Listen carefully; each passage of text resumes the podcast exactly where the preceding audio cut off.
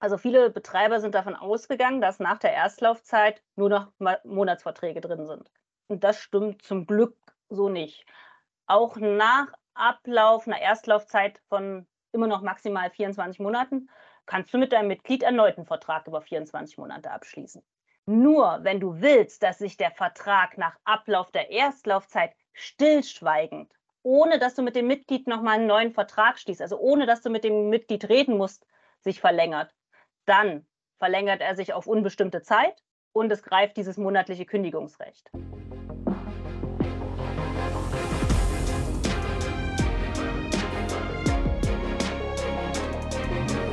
Herzlich willkommen zu Hashtag Fitnessindustrie, der Podcast über die deutsche Fitnessbranche von und mit Andreas Bechler.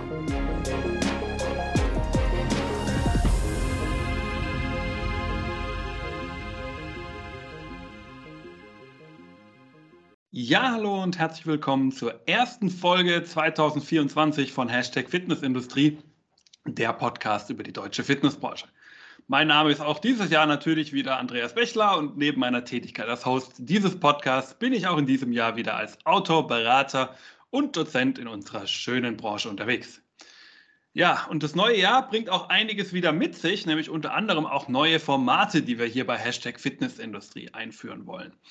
Und ähm, das allererste, äh, was wir hier auch heute direkt starten werden, ist ein Format, in dem wir uns über besondere rechtliche Fragestellungen kümmern wollen, denen du dich als Fitnessanbieter, denke ich, immer mal wieder durchaus gegenübersehen kannst. Und dementsprechend macht heute auch mit den Anfang eine dir als Zuhörer sicherlich schon bekannte Stimme in diesem Podcast, nämlich die liebe Julia Ruch von der Aktivkanzlei. Hallo Julia, schön, dass du auch in diesem Jahr wieder dabei bist. Hallo Andreas, ich freue mich. Vielen Dank für die Einladung.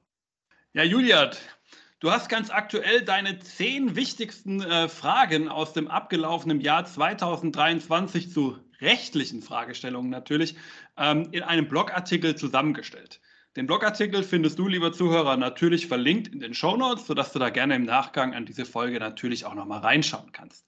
Ich persönlich habe mir so die spannendsten Themen da rausgepickt, mit denen ich gerne heute das Gespräch mit dir führen möchte. Und das wären Pauschalen und Gebühren, die Scheinselbstständigkeit, das immer noch relevante faire Verbraucherverträge gesetzt und natürlich ChatGPT. Bevor wir aber zum eigentlichen Thema kommen, stellt sich ja normalerweise unser Gast immer vor. Ja, jetzt bist du, Julia, ja eigentlich schon bekannt. Ich glaube, in dem Podcast dürfte jetzt hoffentlich noch niemand dich jetzt zum ersten Mal gerade gehört haben. Aber ich weiß, bei dir hat sich in diesem Jahr durchaus das ein oder andere Neue auch ergeben. Möchtest du vielleicht dazu ein paar Worte äh, sagen, damit du ein kleines Update den Zuhörern geben kannst? Ja, sehr gerne. Also für alle, die mich noch nicht kennen, ich bin Julia Ruch, die Anwältin für die Fitness- und Gesundheitsbranche, aktive Triathletin und Inhaberin der Aktivkanzlei. Und seit mittlerweile über acht Jahren beraten wir Selbstständige und Unternehmen aus den Bereichen Fitness, also hauptsächlich Studiobetreiber und Personal Trainer. Und seit dem letzten Jahr auch ganz offiziell die Branchen Gesundheit mit Physiopraxen und Heilpraktikern, aber auch die Branche Wohlbefinden mit Yoga, Pilates und Mindcoaches. Das klingt nach einem großen Schritt, ist aber auch eigentlich nur eine logische Konsequenz, da Fitness und Gesundheit ja immer mehr zusammenwächst. Und da entstehen natürlich auch ganz neue Beratungsfelder. Also wer darf mit wem kooperieren? Welche Vorgaben gibt es für Selbstzahlerbereiche? Worauf muss ich achten, wenn man einen Physiobereich im Studio etabliert? Brauche ich da neue Verträge oder extra AGB? Wie ist das mit dem Datenschutz? Darf ich Gesundheitsdaten in beiden Bereichen nutzen? Und so weiter und so weiter. Und äh, daher werden wir auch wachsen und eine weitere Anwältin einstellen, die bereits auch in der Fitnessbranche aktiv ist und daher auch umfassendes Beratungswissen mitbringt. Aber da rede ich am besten beim nächsten Mal drüber, wenn diese symbolische Tinte unter allen Verträgen trocken ist. Aber wer sie kennenlernen will, kann das auf jeden Fall auf der FIBO tun, da wir dieses Jahr in der Halle 8 mit einem kleinen Feinstand vertreten sein werden. Ja, sehr spannend. Vielen Dank für das Update. Ich glaube auch ganz wichtig dazu zu sagen, also gerade auf der FIBO wird es auch dazu sehr interessante äh, Live-Podcasts geben, die wir mit Hashtags Fitnessindustrie machen werden. Und da werden wir im Nachgang sicherlich genau über dieses Thema Physiotherapie und Fitness, was es da auch vielleicht für rechtliche Fragen gibt, in einem weiteren Teil aus dieser Rechtsreihe, die wir dieses Jahr machen, sicherlich nochmal reden. Da dürfen wir die Julia sicherlich auch nochmal hören. Vielleicht auch ein Kollege von ihr mal noch dabei oder so. Das wird sich alles dann zeigen. Das kommt sicherlich nochmal sehr spannend dann dieses Jahr. Aber lass uns in das eigentliche Thema starten und fangen wir mit dem ersten Thema an, nämlich den Pauschalen und Gebühren. Ähm, hier hat ja eigentlich schon im Dezember 2022, also genau genommen sogar ein bisschen länger als 23 her, der österreichische oberste Gerichtshof, also so ein bisschen vergleichbar mit unserem deutschen Bundesgerichtshof, äh, ein höchstrichterliches Urteil gesprochen, welches Zusatzgebühren von Fitnessstudios als zumindest häufig, aber dann ist es ja immer so die Frage, ja, wie ist es dann rechtlich einzuordnen, nicht rechtens eingestuft hat. Soweit zumindest mein Laienverständnis. Das Urteil hat im Anschluss auch zunehmend Beachtung im deutschen Raum gefunden. Aber wo stehen wir denn jetzt eigentlich? Kannst du das Thema für den deutschen Markt für uns mal so ein bisschen einordnen? Wir müssen uns ja auch genau angucken, was in Österreich passiert ist. Also der OGH hat der Arbeit, äh, Arbeiterkammer Recht gegeben. Das stimmt soweit. Aber in Österreich wurde dann sofort getitelt, sämtliche Zusatzkosten ideal, äh, also illegal, Servicepauschalen, und Chipgebühren rechtswidrig. Das ist meiner Meinung nach Effekthascherei und das ist Meinungsmache. Ähm, und das können die österreichischen Medien- und Konsumentenverbände genauso gut wie die deutschen Medien und unsere Verbraucherverbände. Aber wenn wir mal genau hinschauen, die Zusatzentgelte von Cleverfit, und darum ging es ja, sind rechtswidrig gewesen, weil den Entgelten keine Gegenleistung oder kein besonderer Aufwand des Unternehmens gegenüberstand. Also was haben die Gerichte sich angeguckt? Wofür wurde Geld erhoben und was hat der Kunde dafür gekriegt? Und da haben die Gerichte gesagt, hm, nö, der kriegt doch dafür nichts. Im Fall von Cleverfit war es so, dass für den Abschluss einer Mitgliedschaft zusätzlich eine Verwaltungspauschale von 1990 erhoben wurde mit der Begründung, die Daten des neuen Mitglieds müssen ja aufgenommen und der konkrete Vertragsinhalt im System erfasst werden. Ja klar, aber das ist nun mal Teil des Vertragsschlusses. Also dafür eine Gebühr zu verlangen und das dem Kunden in Rechnung zu stellen, also entweder ich schlage es auf den Beitragspreis drauf und lege es da um, aber extra dafür eine Servicegebühr zu äh, verlangen, das äh, widerstrebt auch mir, als, wenn ich mich als Kunde sehe. Also, ähm, und so hat es der OGH gesehen und deshalb die Pauschale für unser wirksam erklärt. Ähm, ein anderes Beispiel war die, also war eine Servicepauschale von halbjährlich für Leistungen wie Trainerstunden, Gruppenkurse und ähnliche Sachen. Und das musste man bezahlen, auch wenn ich das nicht in Anspruch genommen habe. Hier könnte man jetzt denken, okay, ist das Mitglied selbst schuld, hätte ja in Anspruch nehmen können, wenn es, wenn es wollte. Aber die Hauptleistungspflicht im Studio sind nun mal Geräte, Miete und Leistungen also Leistungen in Form von Kursen. Und dann nochmal zu sagen, du könntest ja was in Anspruch nehmen, wenn du aber nicht willst, aber wir berechnen es dir trotzdem, ist auch nicht sehr kundenfreundlich.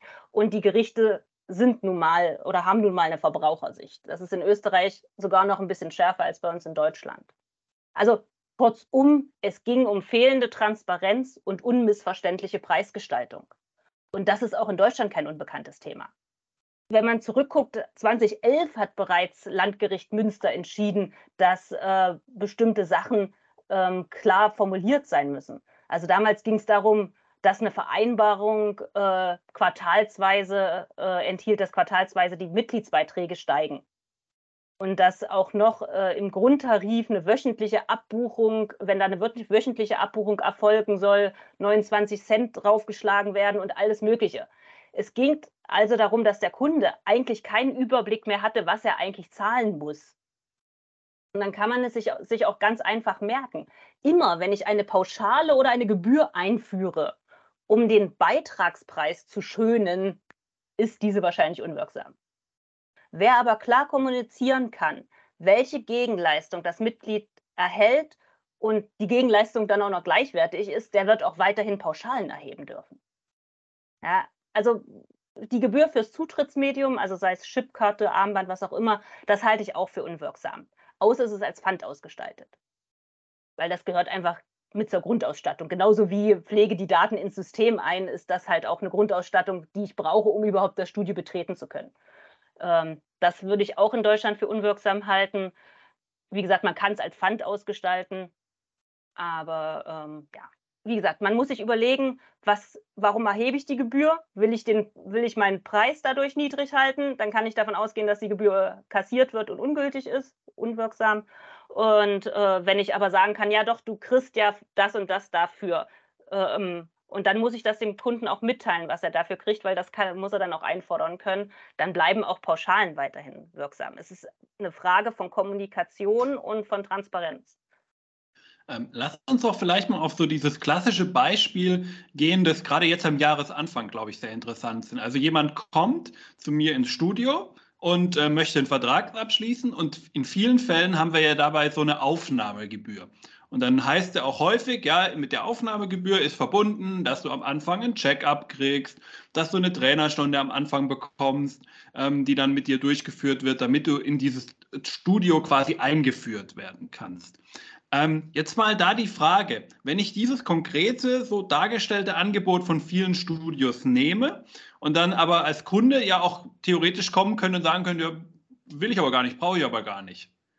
Ist es dann als optionale Leistung zu sehen? Kann der Kunde das auch verweigern und dann sagen, nee, nehme ich nicht? Oder ist es trotzdem okay zu sagen, hey, das ist eine Aufnahme, das müssen wir für ein sicheres Training gewährleisten? Also ich würde es auch auf den Sicherheitsaspekt schieben. Also wenn es wirklich darum geht, Einweisung in die Geräte, ähm, zu zeigen, wie irgendwelche Mechanismen funktionieren, Sicherheitssachen, ähm, dann oder auch wie die Saunanutzung und so weiter, Kurs, äh, Kursnutzung, was da zu beachten ist und so weiter. Da würde ich schon sagen, dass eine Aufnahmegebühr möglich ist, gerade auch Trainingsplanerstellung etc. Das als pauschale Leistung anzubieten, das kann man ausgestalten. Das glaube ich schon. Also da auch, wie du gesagt hast, mit dem zentralen Punkt de, der Sicherheit. Ja, ist auch eine Haftungsfrage für, also ich würde ja auch immer sagen, macht es zur Voraussetzung, dass derjenige eine Einweisung gekriegt hat. Mhm. Ja. Okay, sehr spannend. Also wir sehen schon, man kann das durchaus das Bestehende beibehalten. Es muss halt in erster Linie gut begründet am Ende auch sein, damit es auch rechtssicher ist. Ich habe es sowohl in beiden Seiten schon gesehen, wo, ich, wo man genau gesehen hat, das ist dafür da, um ein einen Preis runterzudrücken. Also das, das muss man sich halt immer überlegen, das sollte man, dann sollte man es anders gestalten, ja. Mhm. Ähm, jetzt mal die Frage, mal angenommen, wir nehmen dieses Beispiel, wie es ja bei Cleverfit dann auch der Fall war. Wir haben in dem Sinne eine Gebühr, den, bei der es keine Gegenleistung gibt und die damit dann als rechtsunwirksam angesehen wird. Und ähm, das haben aber viele Leute ja bei mir im Studio eigentlich schon gezahlt. Kann ich da im schlimmsten Fall noch mit Regressansprüchen ähm, konfrontiert werden, weil die Personen eine Rückzahlung der entsprechenden Gebühren und Pauschalen verlangen können? Dazu muss, er dann, muss es ein Urteil dann geben. Also es gibt, ist auch nicht so, dass wenn du jetzt klagst und Recht kriegst, dass alle anderen automatisch auch Recht haben. Also es gibt, wenn der Verbraucherverband das anstreben würde als Sammelklage, würde es funktionieren, aber dann müsstest du dich der Klage auch anschließen. Also einen Anspruch haben alle nur die, die ein Urteil für sich, ein positives Urteil erstritten haben. Auch das ist auch nicht anders in Österreich. Also ähm, der Arbeiter, äh, die Arbeiterkammer hat Mac, äh, Cleverfit ähm, auch nur aufgefordert, das bitte einheitlich zurückzuerstatten. Anspruch haben wirklich nur diejenigen, die geklagt haben. Prinzipiell, wenn das so ist, kann man äh, und, und das als unwirksam angesehen wird, Verjährung drei Jahre, ja, prinzipiell wäre das möglich. Ja. Aber okay, es ist also in Deutschland bisher auch noch nicht so weit gewesen. Also die Urteile, die es in Deutschland gibt, muss man ganz ehrlich sagen, das war unter Konkurrenten. Also mhm. da hat nicht der Verbraucher geklagt oder Verbraucherverbände, äh, sondern Konkurrenten untereinander wegen Verstoß gegen das Gesetz gegen unlauteren Wettbewerb. Also es ist nicht so, dass nichts passiert deswegen. Aber es ist für die Presse nicht sonderlich interessant, wenn da zwei äh, kleinere Fitnessstudios oder selbst wenn es Ketten sind, ähm, miteinander vor Gericht stehen. Oftmals gibt es dann auch noch einen ähm, Vergleich, sodass nicht mal ein Urteil, dass es nicht mal ein Urteil gibt, was man einsehen kann. Daher ist das immer ein bisschen schwierig für die Presse und uninteressant, aber es passiert genug. Also auch zu diesem Thema haben wir auf jeden Fall, also mir persönlich drei Verfahren bereits bekannt, wo, mhm. Unterschiede, wo Konkurrenten sich gegenseitig äh, abgemahnt haben auf Unterlassung und dann Anwaltskosten, ja. Okay, also es lohnt sich sicherlich auf jeden Fall, da mal zumindest mit seinem eigenen persönlichen Anwalt mal drauf zu schauen, ähm, ob man da auch alles soweit richtig gemacht hat. Ähm, welche Empfehlungen würdest du denn insgesamt jemanden aktuell in diesem Zusammenhang geben, einem Studieverantwortlichen, auch wenn man vielleicht sich noch nicht mit irgendwelchen juristischen ja, Verfahren schon konfrontiert sehen sollte? Ja, auf jeden Fall mal in die Verträge und der AGB reinschauen, was drin steht. Was hat man denn vereinbart? Ist dem Mitglied bei Vertragsschluss klar gewesen, was er noch zusätzlich zahlen muss? und äh, wofür er da eine Gegenleistung erhält und ist die Gegenleistung angemessen. Wenn das nicht der Fall ist, äh, dann sollte man das äh, meiner Meinung nach schleunigst anpassen. Ähm, und da sich hier um eine positive Anpassung handelt, ähm, kann man das auch jederzeit tun. Aber bitte mit einer geschickten Kommunikation darauf achten, damit man keine schlafenden Hunde weckt. Also jetzt nicht sagen, wir sehen uns hier aufgrund des österreichischen Urteils gezwungen, da was zu ändern. Ja, also, sondern das positiv verpacken, dass man jetzt die, eine andere Preisgestaltung wählt in diesem Jahr und deswegen so und so. Nicht, dass man dann noch ein paar Leute auf dumme Ideen bringt. Ja, erinnert mich an die Kommunikation meiner Bank, die immer gesagt hat, aufgrund des aktuellen EuGH-Urteils müssen wir die, äh, wie war es noch, müssen wir äh, die Zustimmung von Ihnen einholen zu irgendeiner AGB-Änderung oder sowas. Also das war dann quasi ein äh, Negativbeispiel, wie man es im Grunde nicht machen sollte. Ja. Ja, Julia, jetzt haben wir das erste Thema, glaube ich, ganz gut abgehakt. Ähm, ich denke, da auf jeden Fall ein paar wichtige Infos mitgegeben und gerade eben diese besondere Empfehlung. Schaut wirklich mal drauf, stellt sicher, damit auch wirklich alles soweit passt ähm, und nehmt dann zur Not in Absprache mit eurem Anwalt, aber eben auch mit Köpfchen, sage ich mal, ja, mit, ähm, mit entsprechender Kommunikation äh, das Ganze dann auch eventuell Änderungen vor, die dann notwendig sind. Da kommen wir dann, glaube ich, alle in sicheres Fahrwasser rein. Dann können solche Verfahren erst gar nicht entstehen. Ja, Julia, das nächste Thema, das wir uns auf die Agenda gesetzt haben, ist ja das Thema Scheinselbstständigkeit. Und ich würde mal behaupten, das ist so ein Thema, das schwelt in der Branche auch schon eigentlich seit seit es die Branche gibt, wahrscheinlich fast schon. Ähm, zumindest kenne ich ja selber auch noch. Ja. Ich habe ja selber mal in einem Fitnessstudio gearbeitet, war am Anfang auch selbstständiger Fitnesstrainer in diesem äh, Studio und dann wurden wir relativ plötzlich, so äh, im März, April 2012 war das, glaube ich, wurden wir plötzlich alle umgestellt und waren dann äh, so ziemlich alle plötzlich, äh, damals waren es 450 Euro Kräfte, heute sind es ja ein paar Euro mehr. Ähm, und ja, wir waren dann plötzlich im Angestelltenverhältnis. Und noch heute gibt es ja immer wieder äh, Rechtsstreitigkeiten darum. Zuletzt konnte man beispielsweise, du hast es glaube ich, in deinem Blogartikel auch erwähnt, ähm, ein Urteil des Bayerischen Landessozialgerichts ähm, einsehen, wonach äh, ein Fitnessstudio eine Nachzahlung aller Sozialversicherungsbeiträge für vier Jahre leisten musste. Und ähm, jetzt hol uns doch einfach mal ab. Was ist denn jetzt eigentlich der Stand? Wann darf jemand wirklich als Selbstständiger in einem Studio auch arbeiten? Und wann muss ich ihn in ein Angestelltenverhältnis bringen, weil sonst bekomme ich Probleme? wie du es schon angesprochen hast, das Thema ist kein neues Thema, aber es, ähm, das Besondere, und deswegen hat es ja das Ganze auch in meine, meinen Jahresrückblick geschafft, ist, dass sich die Kriterien für die Beurteilung geändert haben. Dazu äh, kann ich gleich mal noch was sagen. Also ah, dieses Thema ist emotional auch aufgeladen, weil es, also es ist wirklich ein Kreuzzug auch gegen die Fitnessstudios wieder. Hier versucht man krampfhaft Gelder für den Staat zu generieren. Ähm, indem man seit gut drei Jahren auch wieder aktiv Fitnessstudios und insbesondere Kurstrainer ins Visier nimmt bei den Betriebsprüfungen. Und das Schlimme daran ist, es gibt keine, keine verbindlichen Merkmale, um Scheinselbstständigkeit festzustellen. Es ist immer eine Einzelbetrachtung und, wie sagen es die Behörden so schön, ein Gesamtgefüge, was, äh, das, was den Ausschlag gibt. Und das Schlimme ist wirklich, also da werde ich auch als Anwältin verrückt zwei Studios in Augsburg. Und es ging um die ein und dieselbe Kurstrainerin, die ist an beiden Studios aktiv gewesen. Und Sachbearbeiter 1 sagt für Studio 1, ja, nee, das ist keine Scheinselbstständigkeit. Und die gleiche Trainer macht hundertprozentig das Gleiche in dem zweiten Studio. Und da sagt Sachbearbeiter 2, ja doch, hier ist es Scheinselbstständigkeit. Also es ist so willkürlich, so dass es eigentlich, warum wir uns eigentlich dieses Widerspruchsverfahren eigentlich nicht sparen können und gleich vor Gericht gehen könnten. Aber ist egal. Soweit meine ganz persönliche Meinung. Also es bleibt ein Thema, nach wie vor. Also diese abhängige Beschäftigung, was ist Scheinselbstständigkeit, diesen Begriff gibt es ja offiziell so nicht, ist äh, eine abhängige Beschäftigung, bleibt Schlüsselthema für Unternehmen und Selbstständige in der Fitnessbranche.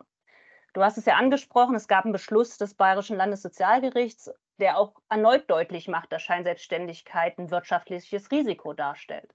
In dem Fall war es so, es ging um einen Trainer in freier Mitarbeit, ähm, für den halt dann Rentenversicherung, äh, wo die Rentenversicherung in der Betriebsprüfung dann festgestellt hat, ja, hm, der war gar nicht der, äh, selbstständig, der war eigentlich in einem Angestell oder wie in einem Angestelltenverhältnis beschäftigt und deswegen zahl mal bitte für vier Jahre die Gebühren zurück, also die Sozialversicherungsabgaben äh, nach.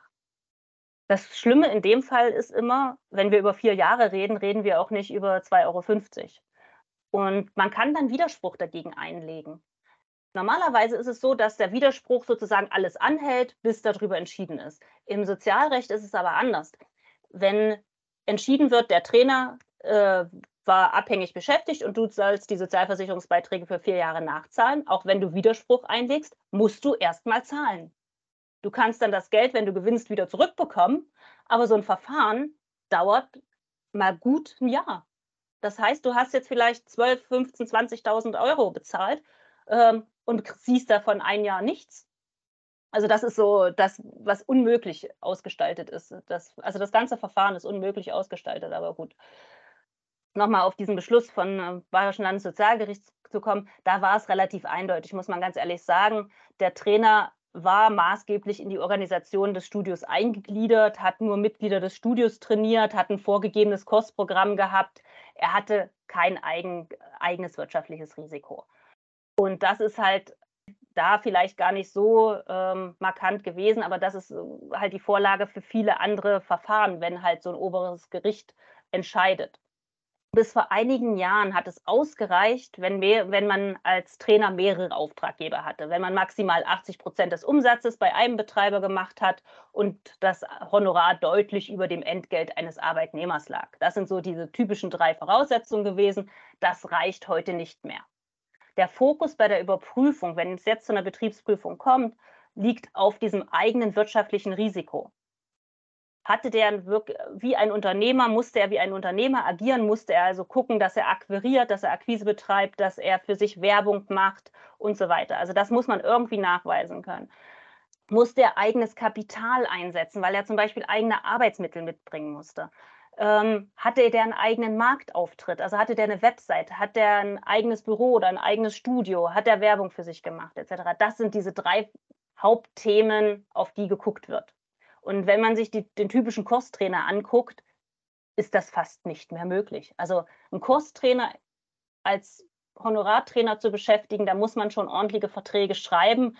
Also es gibt eine Sache, wo man damit immer ganz gut rauskommt, wenn man jetzt das Ganze zeitlich begrenzt, wenn man sagt, zwölf Sondertermine Zumba mit Melanie oder Sommerkurs mit Alex für die Bikini-Figur oder was auch immer. Also wenn man es zeitlich begrenzt, ist es was anderes.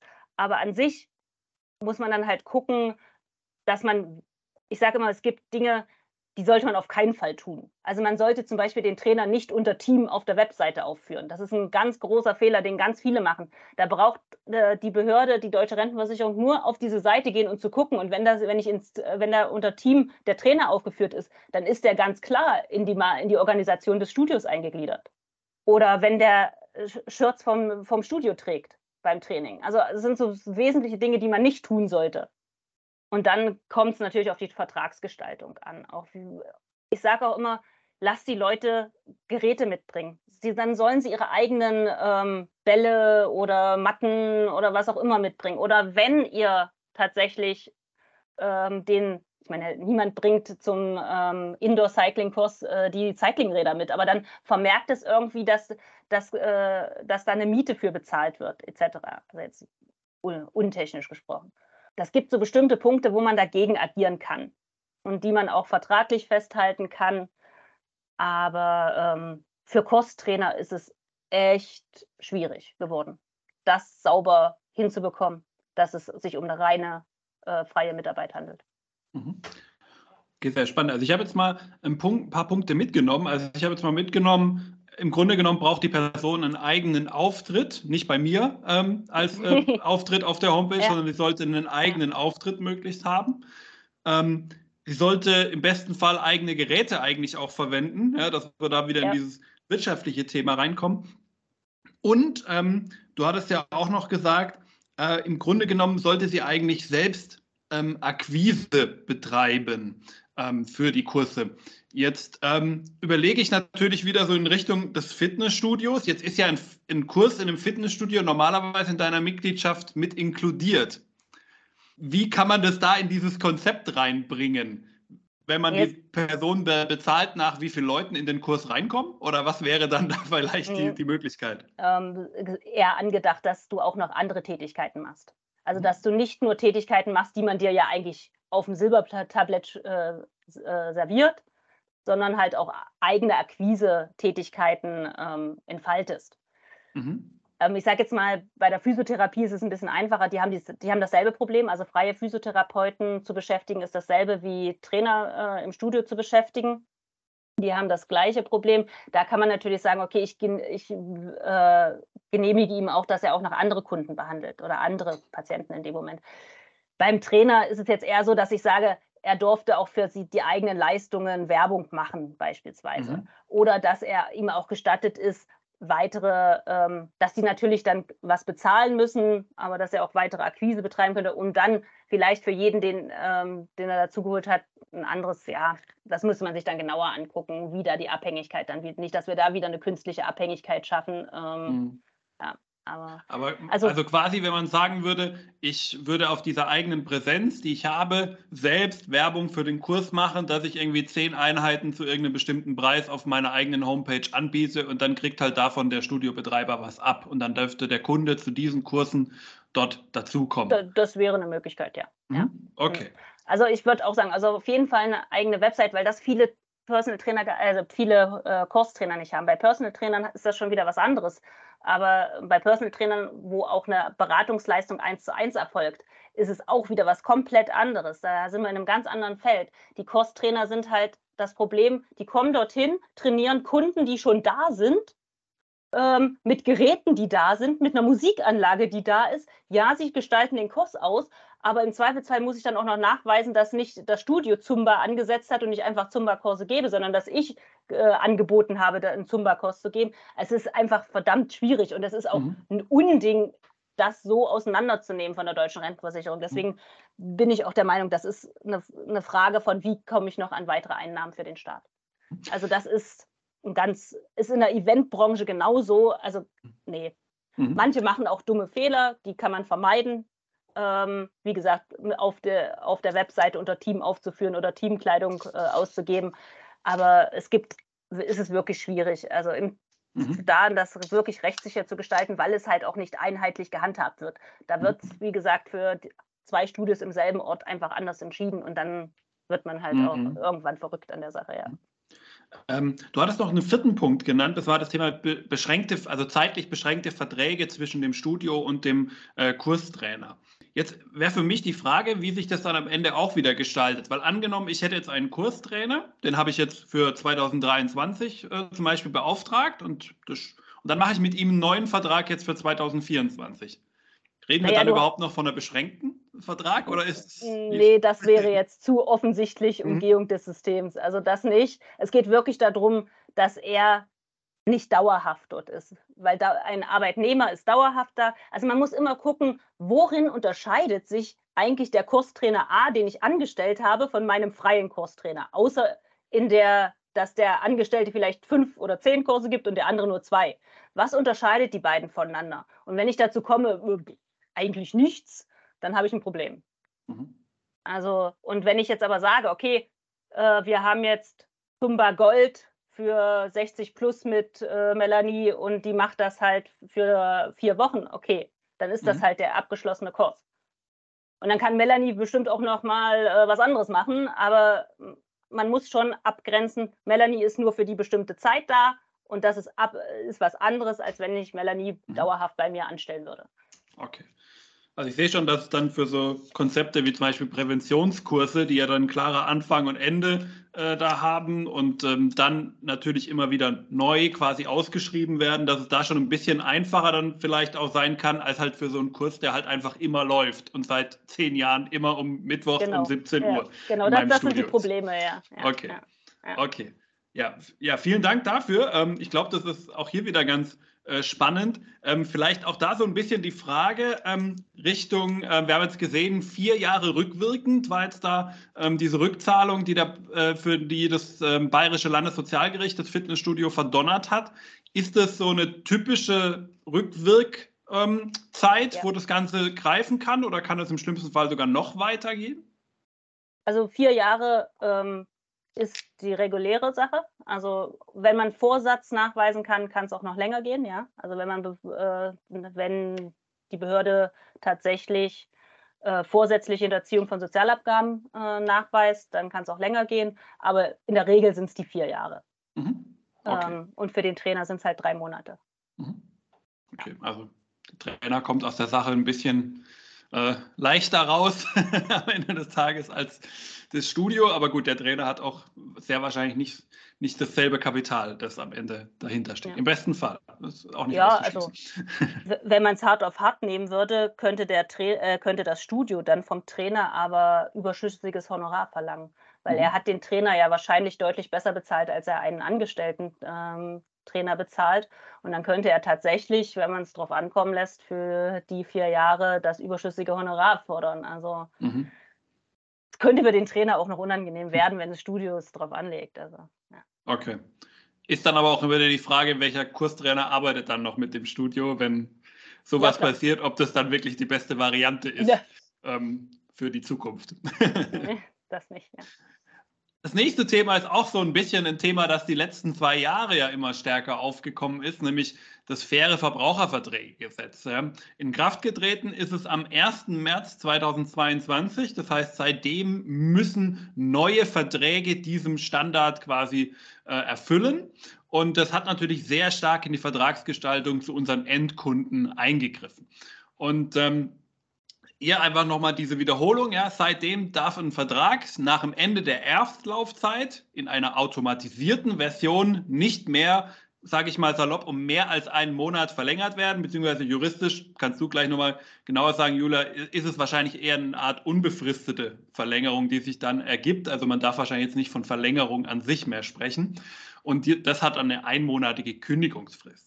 Du wiederum hast jetzt aber in deinem Blogartikel gesagt, dass das nicht unbedingt heißen muss, dass man deswegen nicht auch wieder ähm, eine 24-Monats-Mitgliedschaft im Anschluss an die erste 24-Monats-Mitgliedschaft ähm, mit diesem Kunden eingehen kann.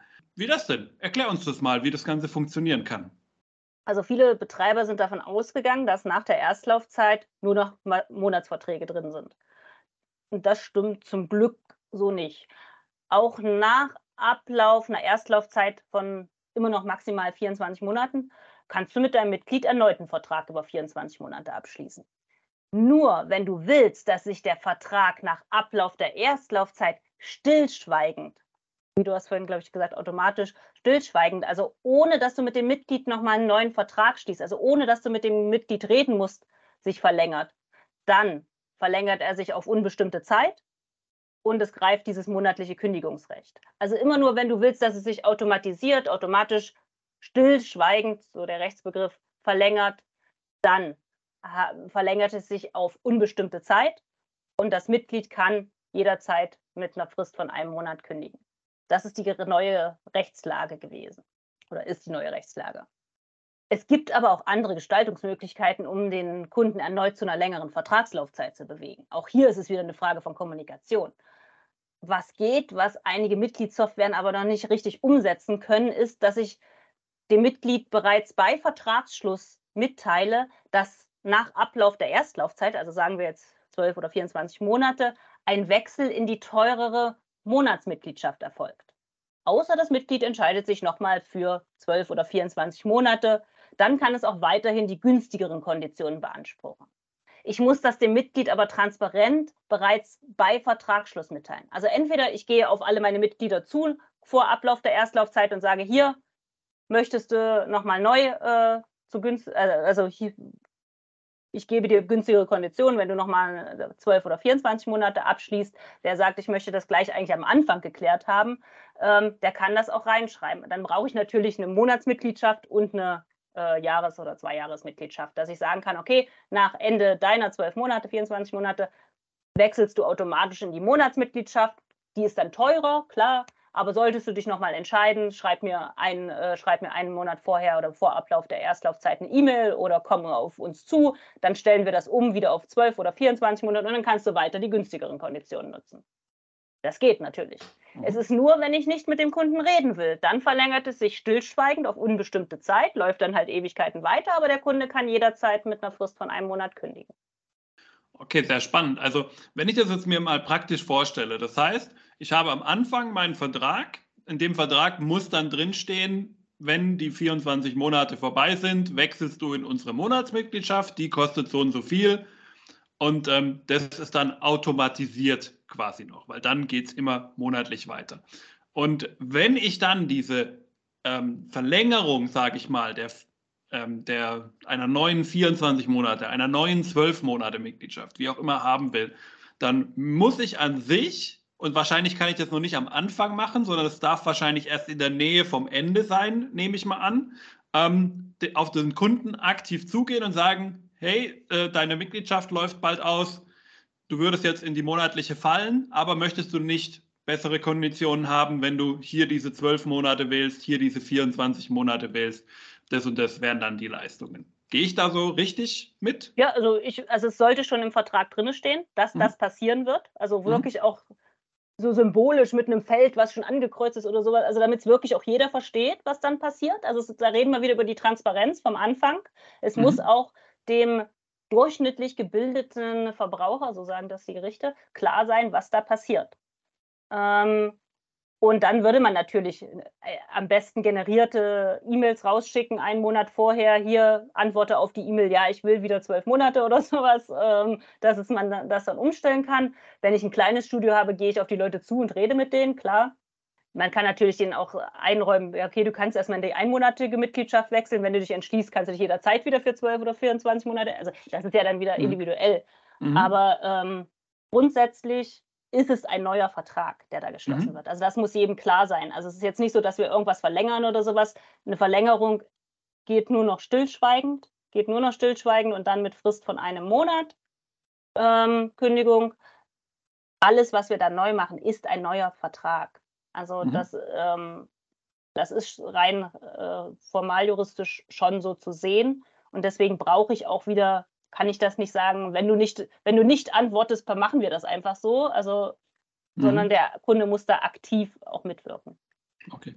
Heißt wichtig dann auch für meine Kommunikation, dass ich das aber auch so klar kommuniziere und auch durchaus meinen Mitarbeitern so ganz klar mit auf den Weg gebe. Hey, sag denen klar, das ist ein neuer Vertrag, den sie eingehen. Und da müssen ja. sie dann neu für die Konditionen in dem Sinne wahrscheinlich auch wieder unterschreiben oder denen zumindest auf irgendeine Art und Weise zustimmen, dass sie diesen Vertrag eingehen und dann ja. funktioniert das Ganze. Im besten Fall natürlich digital abgebildet, wenn man es dann ähm, quasi über ein, zwei Klicks über irgendein Online-Kundenkonto dann dem zustimmen kann. Okay, sehr spannend.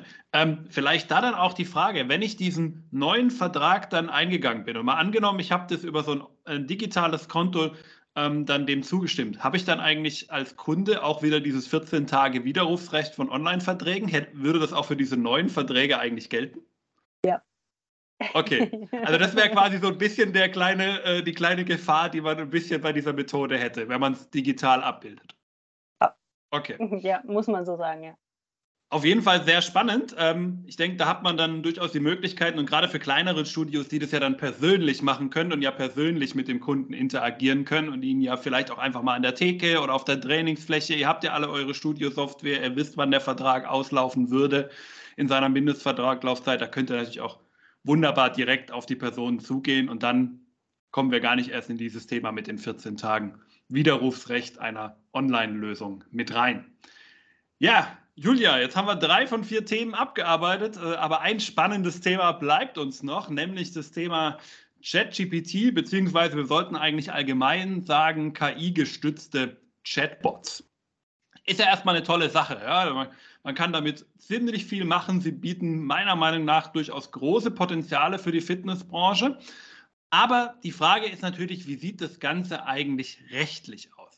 Was muss ich denn aus rechtlicher Sicht beachten, wenn ich zum Beispiel so ein Programm wie ChatGPT oder was ähnliches aktiv nutze, egal jetzt für welchen Teil in meinem Studio? Was muss ich da allgemein eigentlich beachten? Dieser ChatGPT kommt auch in meinem äh, Rückblick vor. Es gab, KI gibt es schon viel länger, ja. Weiß auch jeder, allein bei Amazon, Kunden, die das äh, gekauft haben, kauft noch das. Ja, auch das ist KI. ChatGPT ist halt so interessant, dass halt mit diesem kostenlosen Zugang auf einmal ganz neue Möglichkeiten für eine ganz breite Masse äh, eröffnet wurde.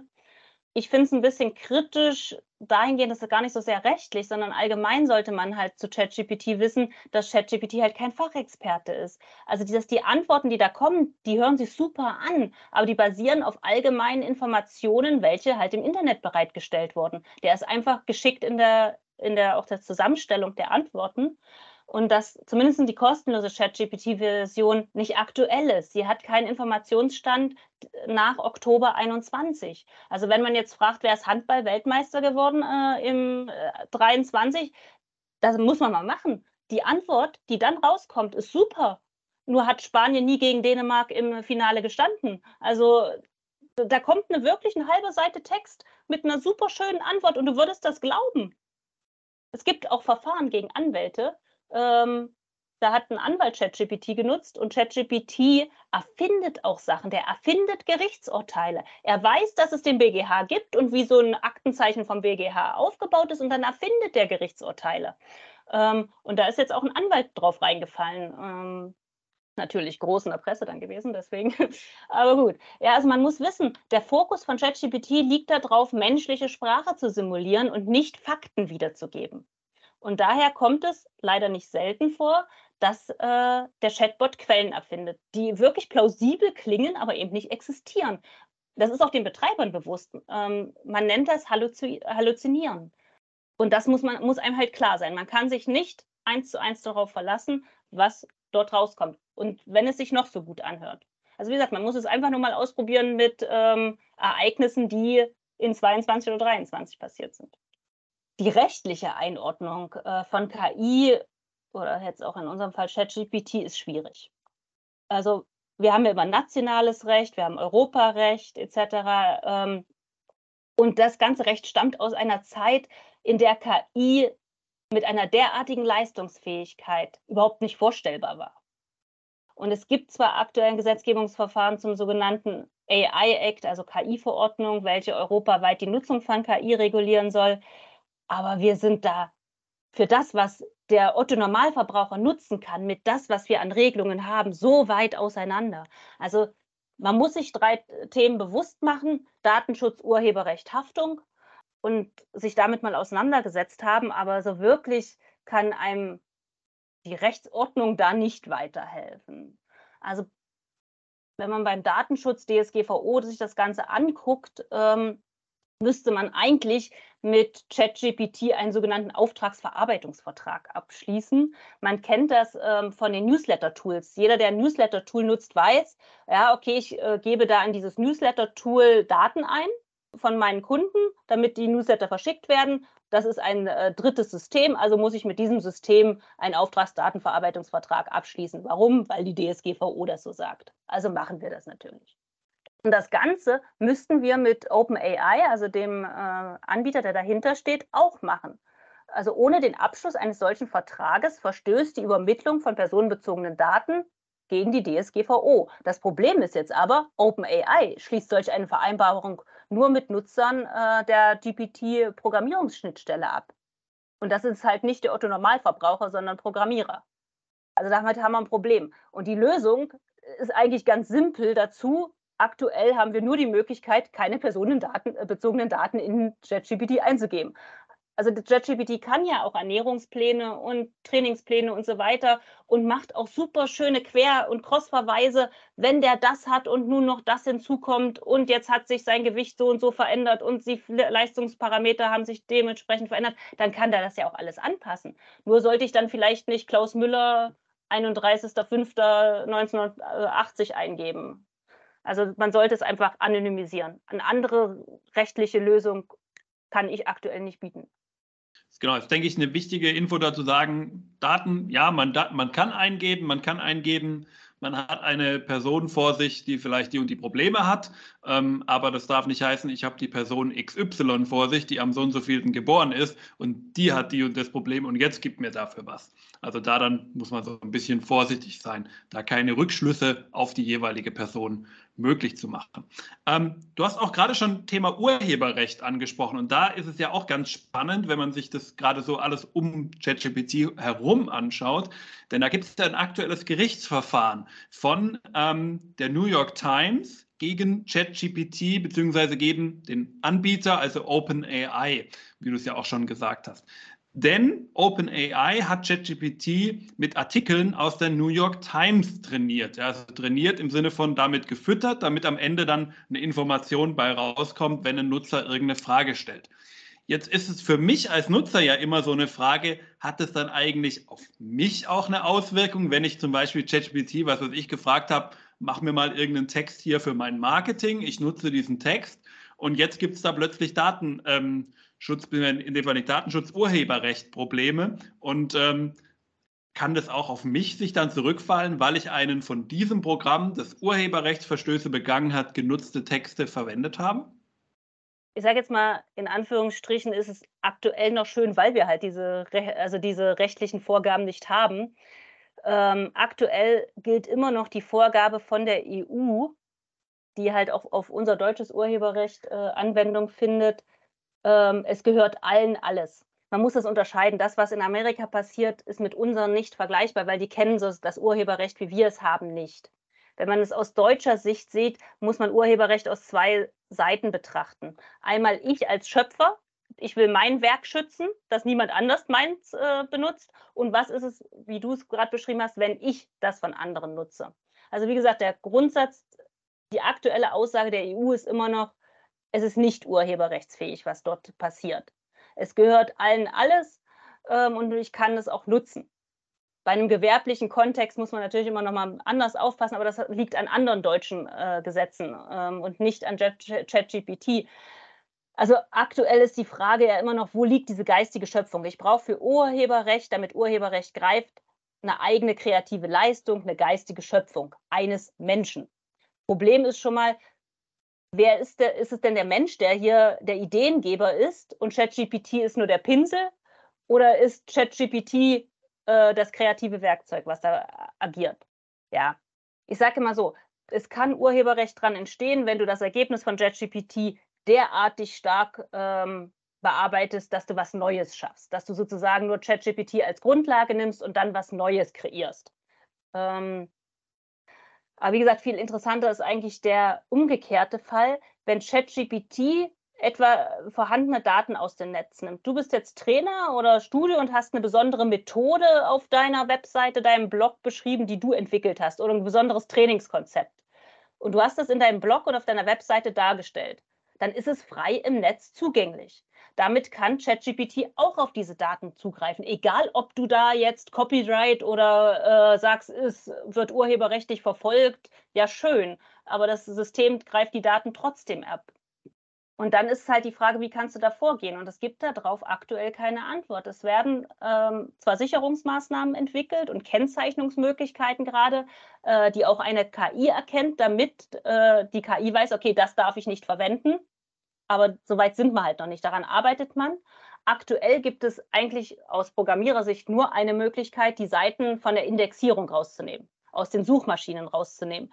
Ist aber auch blöd, weil dann finden ja eben die Kunden nicht. Also da beißt sich die Katze in den Schwanz. Also es gibt aktuell keine Lösung dafür.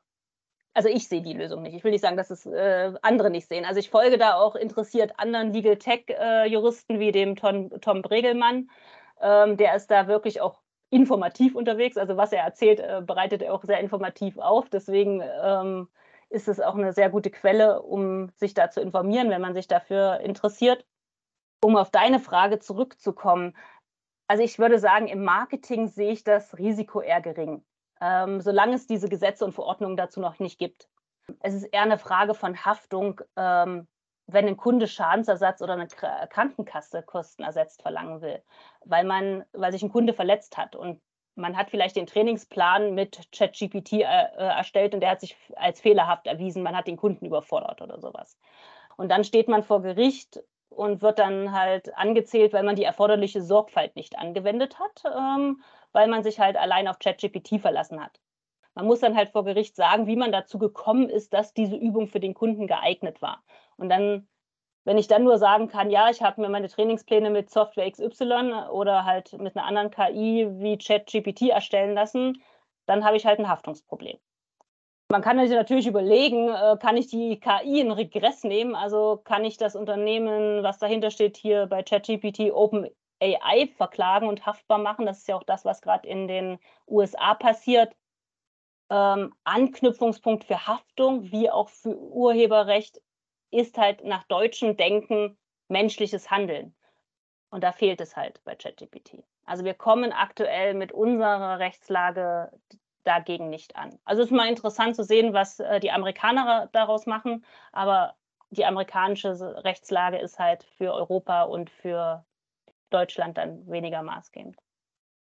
Das kennen wir ja auch zu gut aus diversen Schadensersatzklagen, die es ja schon in den USA gab. Da gab es ja schon skurrile Varianten. Ich sage nur McDonalds und Kaffee und so Sachen. Mhm.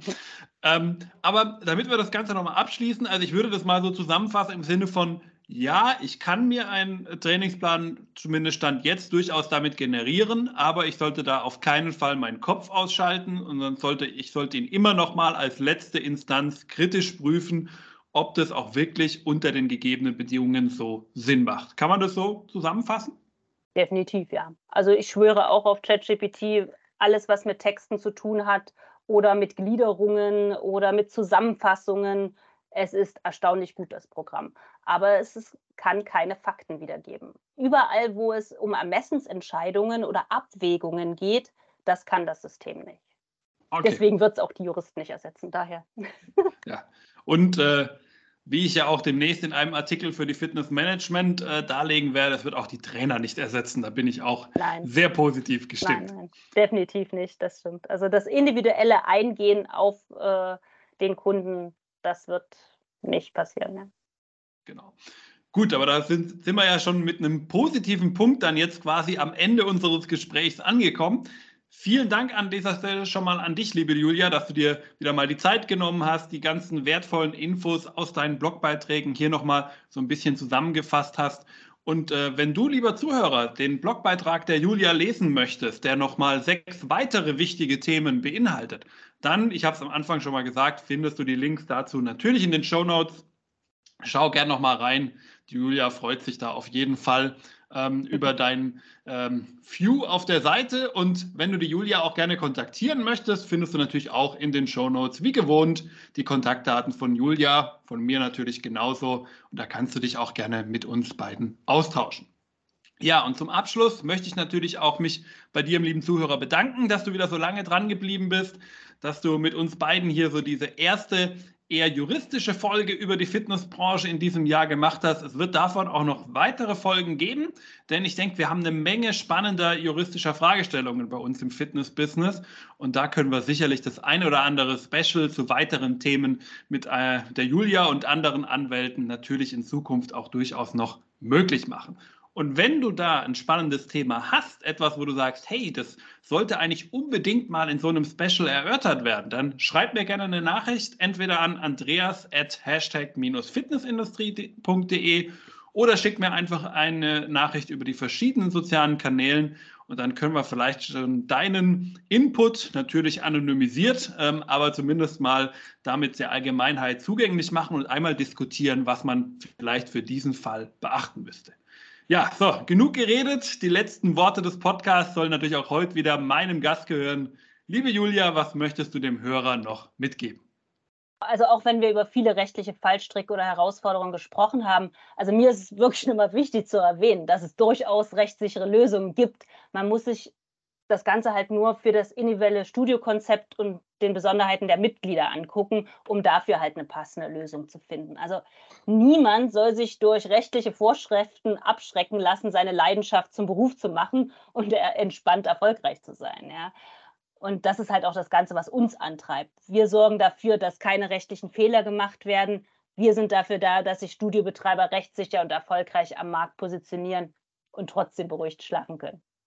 Wunderbar. Vielen Dank und damit bis zur nächsten Folge bei Hashtag Fitnessindustrie. Ciao.